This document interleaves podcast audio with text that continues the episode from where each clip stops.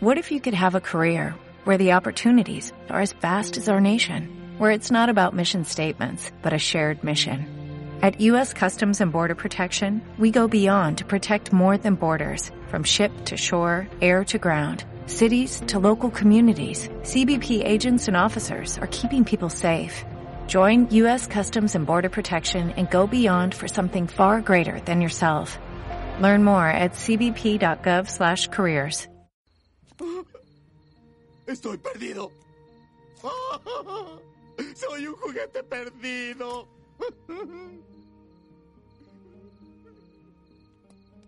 Bitácora de Boss Lightyear. El comisario local y yo estamos en un enorme abastecimiento de combustible. ¡Tú!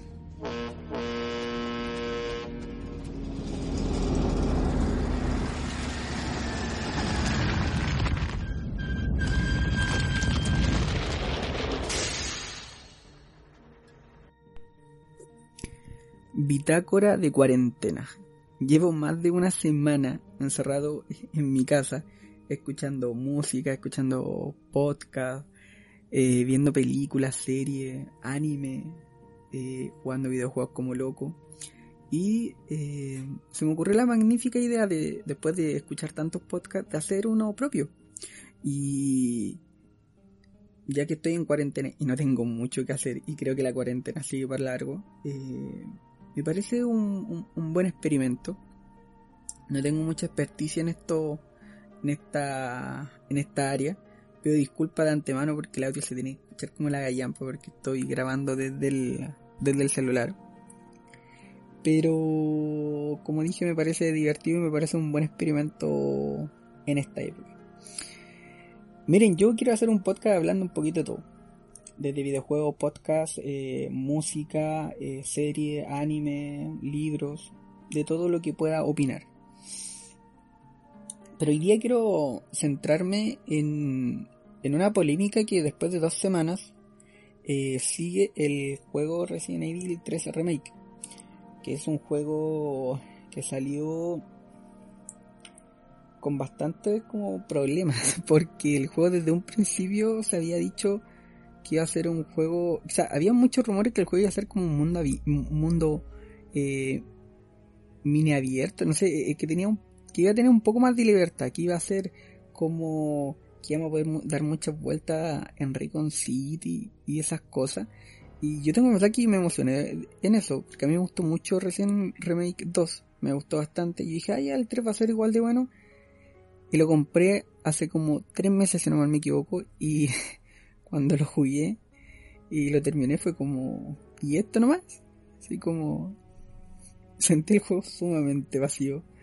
Eh, tenía el juego muy bueno, pero hubiese sido mucho mejor si el juego hubiese sido un poco más largo. El juego se podríamos decir que es como una expansión del 2. O sea, no más. El juego dura bastante poco y tiene bastante poco contenido. Tiene muy poco backtracking, que es de volver del punto A al punto B, mm. con distintos tipos de piezas para ver distintas partes. Eh, yo de verdad tengo que pensar que este juego yo tenía la expectativa muy alta.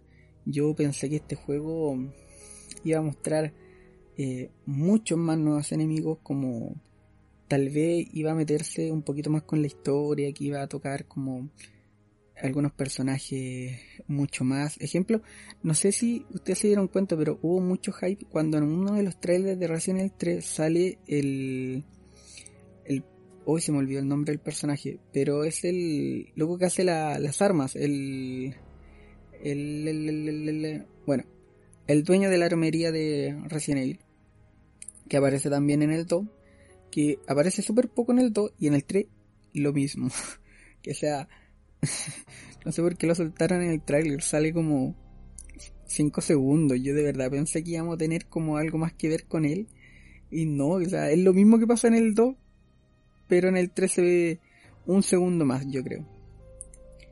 Entonces, e, e, la, el juego venía con muchas expectativas y a mucha gente le pasó. Eh, yo ejemplo con amigos lo he hablado y todos como que esperamos, no sé, otro tipo de cosas. mira, el juego le falta, le falta historia, y le faltan partes como ejemplo el gusano, algún enemigo así, ejemplo eh, como la araña. La araña para mí nunca fueron importantes realmente, pero en su momento sí tengo que pensar que en el remake cuando yo lo jugué en Play 1, a mí las arañas gigantes me daban miedo. Pero en este Resident Evil, el, el gusano yo lo esperé. O sea, no, no es un persona, es un enemigo con mucha relevancia para mí. Pero yo tenía el morbo de, de, verlo cómo lo iban a hacer. Y cómo se iba a pelear. ¿Cachai? Porque en el 3 a mí no me gustaba como tú derrotabas el 3 porque debía ser una manera más ingeniosa. Eh, en el 3 creo que habían dos maneras, creo que era gastarte muchas balas y la otra era electrocutarlo. Yo, yo esta vez quería ejemplo como que el juego se fuera como eso. Pero, pero no pasó. Pero no pasó. Eh, el juego después de, de, un buen rato, yo creo que como unas 3 horas, tú ya vi, ves llegar el final. Porque ya pasaron muchas cosas y entre horas ya te había enfrentado casi la mayoría de las veces con Nemesis. Eh, entonces, cada vez que tú te acercas al final es como, ah, ya. Este es el final. Incluso tengo que pensar que cuando yo llegué al laboratorio, que es la última parte, que esto, la gente que se metió al podcast tiene que cachar algo del, del juego. No creo que se haya metido gente que busque una review. Porque yo, de una review, no sé si esto podría ser una review sin spoilers. Pero bueno, cuando tú llegas al laboratorio, yo dije, uy, esta parte tiene que ser la larga.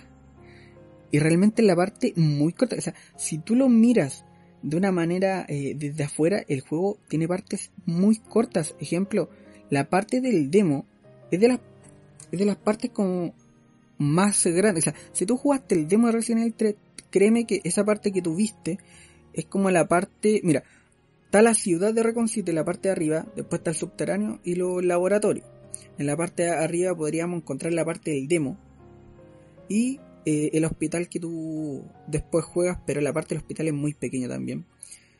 Y la parte de la ciudad sí es muy, muy corta. Que sea, eh, el principio que son 7 minutos, que es cuando eh, es la intro del juego. Es la intro, que es cuando puta, tú por primera vez como que ves a Nemesis, el, el, tú controlas solamente básicamente a, a la Jill pero cuando el juego te suelta realmente es la parte del demo y esa es la única, esa, esa es como el 80% de la ciudad que nosotros vemos de parte de arriba. O sea, después creo que estás un rato en el en la parte de atrás de de la comisaría, pero más que eso, no. Ahora, mucha gente cuando yo cuando yo digo esto a mi amigo me dicen, "Oye, pero cuenta el hospital, cuenta el cuenta la estación de policía." Pero son cosas que la estación de policía nosotros ya la vimos, no, no, no la puedo contar. Porque no cuenta como la, como la ciudad, yo quería estar afuera de la ciudad. Y el hospital tampoco, vuelvo a repetir, yo quería estar afuera de la ciudad. Y no pasó, y no pasó. Eh, hasta el día de hoy que estaba metido en foro, dicen que eh, vienen DLCs que se van a emplear un poco más en la ciudad. Yo realmente no lo creo. O sea, Capcom me va a dar lo mismo, una cuadra. Ni eso, ni siquiera. Me va a dar, no sé, eh, tal vez una calle completa solamente, pero no me va a dar ejemplo, no sé. Miren, creo yo que la ciudad de Silent Hill 1, que estaba con, con neblina, todo eso, era mucho más grande de lo que tú te podías encontrar en este juego. Ojo que es una opinión sumamente personal lo que yo estoy diciendo. El juego de, esto, de lo que yo estoy diciendo, de lo malo, también tiene cosas buenas que, eh, que hay que... También hay que decir, yo creo que es una sensación muy personal mía de la que yo me quedé con este juego, pero también, eh, también tengo que decir que este juego me enganchó, ejemplo, se ve muy bonito, el juego se ve bastante bien, creo que Resident Evil 2 Remake se ve mucho mejor que el 3, el 3 igual tiene unas pegas gráficas, en especial, yo lo estoy jugando en PC, una 1050 Ti, no es un PC gamer de gran, gran, gran altura. El juego se ve bastante bien, pero hay fallas que he visto con amigos que tienen Play 4 Pro que también le pasan lo mismo, así que ojo. Eh, también el juego presenta diseños de personajes bastante buenos. A mí me gustó mucho cómo se ve Jill, cómo se ve Carlos, cómo se ve eh, Nicolás, cómo se ve el amigo de, Carlos, que no me acuerdo el nombre, y. Y Nemesis. Nemesis se ve muy, muy, muy, muy bien. Eh, tengo que confesar que Nemesis en el principio no me agradó mucho su rostro, pero los primeros, no sé, la primera hora o las dos primeras horas, eh, Nemesis ya se transforma eh, como... es como un perro, pero bueno, no es como spoiler, pero tiene una transformación que se ve bien. Pero por lo menos no, no se ve como se ve en el principio, que me ponía muy nervioso sus dientes, que eran muy, muy largos. Pero bueno, eso va, eso va en gusto. Eh, también me gustaron mucho los enemigos, me gustaron mucho los... Eh... Mira, aquí lo tengo en el computador, porque tengo abierto el computador y se me olvidó el nombre. Eh, el de los Hunter Gamma, me gustó mucho cómo se veían. Pero tengo que confesar que los Hunter Gamma y los Drain Demons, que son como estos bichitos que, que en el 3 te envenenaban, eh, salen muy poco. Encuentro que era muy buen enemigo y me hubiese gustado eh, que salieran muchos más. Porque, ejemplo, el Drive Demon era muy difícil de, eliminar. Ejemplo, cuando tú lo estabas jugando en dificultad muy alta, porque o, o era percepción mía, pero como que se movía muy rápido. Y además la parte que salían eh, se mimetizaban muy bien con las paredes y con el techo. Pero salen muy poco, yo creo que salen por lo menos 7 minutos. Los Hunter Gamma creo que son como espérate, 1, 2, 3, 4. Son como entre 5 y 6 que te salen. Y. Pucha, me hubiese gustado que salieran más. Además que tenían un intakill, me gustó harto. Los Hunter Beta salen solamente una parte y. Son buenos, son buenos.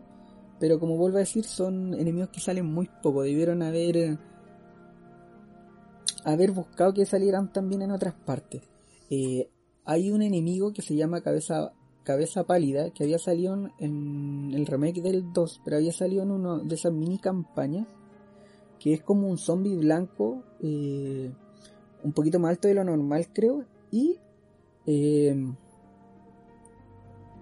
creo que no lo elimina, sino como que lo detienes un poco. Eh, sale en unas partes, pero en unas partes sumamente fáciles, que le pegáis dos disparos, el loco cae, tú sabes que se va a volver a parar, pero sigues como que no tiene mucha relevancia ni mucha dificultad en la parte que te sale.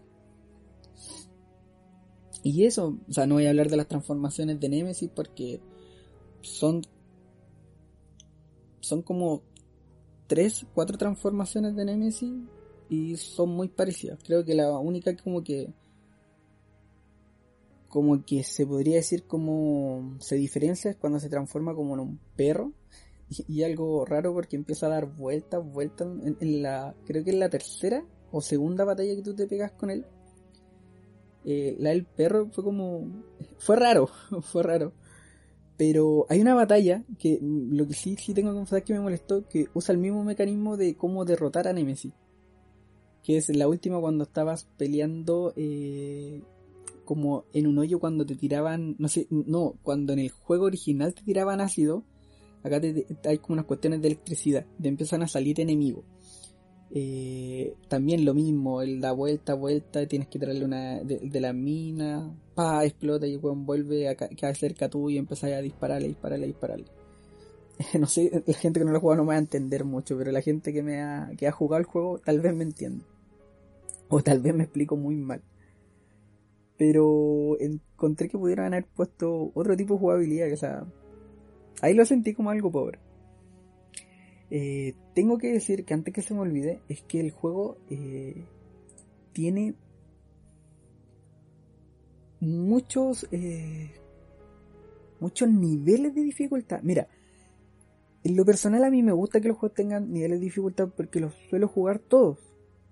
Pero aquí me pasó que está el asistido, que el asistido es como el muy muy fácil el estándar, que es con el que muchos juegan la primera vez, que es fácil el juego.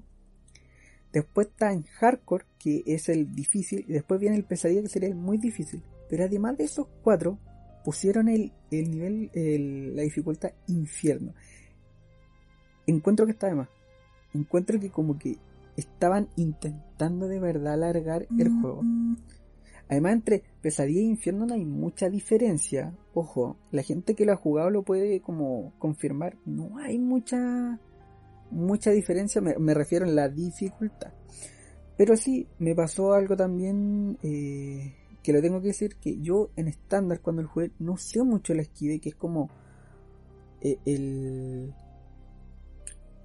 ¿Cómo, ¿Cómo decirlo? Es como la innovación de gameplay que le habían puesto como a este Resident Evil 3, que era el justo cuando un enemigo te va a atacar, tú lo esquivas y se te bloquea como un tiempo bala y tú le puedes pegar disparos en la cabeza. dura muy poco eso, pero, pero siempre ayuda. Pero lo que pasa es que en asistido es casi nulo porque los enemigos, además de que son lentos, o yo los sentí mucho más lento, nunca fue necesario. En estándar lo habré ocupado unas 5 veces. En hardcore sí tengo que pensar que es necesario saberlo usar. Y en pesadilla, puta. Yo creo que es más, es más necesario saber esquivar que tener municiones. Pero el nivel infierno, eh, lo mismo, por eso digo, pesadilla e infierno para mí fueron lo mismo. Yo eh, me lo di vuelta dos veces en estándar, una vez en asistido y hace poco me lo terminé en hardcore. Y, partí una, una partida en pesadilla, pero eh, no, no, me enganchó. Eh, no es que no me haya enganchado, sino que ya como me da vuelta tantas veces el juego, como que ya me produjo, como me aburrí. Por eso digo que, que la gente que se lo pasa en el quinto, puta, le tuvo que haber gustado mucho el juego. Porque yo, ejemplo, en pesadilla, ya lo estaba jugando como medio obligado, como para ver la diferencia de hardcore a pesadilla. ¿Qué más antes que se me olvide? Porque luego voy a cortar el podcast y estoy seguro que van a decir, oh, no dije esto, oh, no dije esto. Eh, ah, cuando tú terminas el juego, eh, a ti, creo que en cualquier dificultad, el juego te suelta una tienda. Que la tienda funciona comprando, ejemplo, unas mejores para ti, ejemplo como moneditas. No sé si te juegan recién el 7 que habían unas moneditas que tú podías comprar que te ayudaban, ejemplo, no sé, a curarte más rápido, a que tu defensa fuera mucho más, más rápida, más resistente. Ya bueno, aquí tú compras esas moneditas y también puedes comprar eh, distintas eh, armas infinitas y creo que hay como dos trajes alternativos de Gear, o creo que uno. Pero bueno, son cosas como sumamente, o sea, no básicas, pero que se han visto en otra, eh, en otros juegos. Y funciona con que no se compran con, con dinero, sino se compran con, con puntos, que los puntos los sacas durante tú juegas por completar distintos tipos de acciones que son como mini logros. Bueno, de esos mini logros, eh, hay logros que están muy, están bien hechos y hay unos que están muy mal hechos. Ejemplo, ese típico que, lo he visto en otros juegos realmente, que es mata a 100 enemigos con la pistola, mata a O sea, en la saga son repetidos esos, esos, mini logros, pero eh, aquí lo encontré muy forzado. Como que el juego te, te dice no, tienes que dártelo vuelta unas 3 o 4 veces. Yo incluso llevo 3, eh, no, llevo, espérate, 1, 2, 3, 4, 4 partidas y aún no puedo comprar todas las cosas. Imagínate, el, creo que la bazooka infinita es el que más te pide. Pero más que nada, no es que dártelo vuelta tantas veces, sino sacar todos los logros. Yo me faltan algunos logros y tengo que decir que... Mmm, no, no he sido un fanático, de ejemplo, de conseguir los logros, porque vuelvo a repetir, no son logros muy rebuscados, no son logros como eh, detiene a Nemesis tres veces o detiene a Nemesis en menos de cinco minutos, que son, son logros medio medios carentes de originalidad. Eh, ¿Qué más puedo decir? Bueno, yo creo que eso, eh, eso es todo. Yo creo que en mi opinión sumamente personal, si me preguntan si el juego merece la compra, yo diría que sí, pero con una rebajita. Yo creo que hay que esperar uno o dos meses. Eh, y más en esta fecha, que por lo menos en mi país, yo creo que después de este mes eh, se viene una crisis económica. Pero bueno, eh, ojalá chiquillos que le, que le, haya gustado la persona que me escuche que vuelva a ser tal vez sean uno, tres, cuatro personas, o tal vez ninguno. Ojalá que le haya gustado. Pido disculpas de nuevo por, por el micrófono. Si en algún momento esto funciona, o por lo menos llegar a tener como unos unos 10, 10 personas que escucharan y podría ver si o me consigo o me compra más tardar un, un micrófono. Pero ojalá que esto resulte. Quiero hacer otras mini análisis de, de otros juegos. Tengo, tengo ahí planeado unos juegos que me da vuelta hace muy poco y tengo como todo lo, todo lo que tengo que ser como muy fresco. Y, pucha, vuelvo a decir, ojalá que le haya gustado. Eh, les mando un abrazo de la distancia, ojalá que la estén pasando bien en la cuarentena. Cuídense, cuiden a su familia y, pucha, harta ánimo. Jueguen harto, vean muchas películas y fuerza en estos momentos. Chao cabros, cuídense.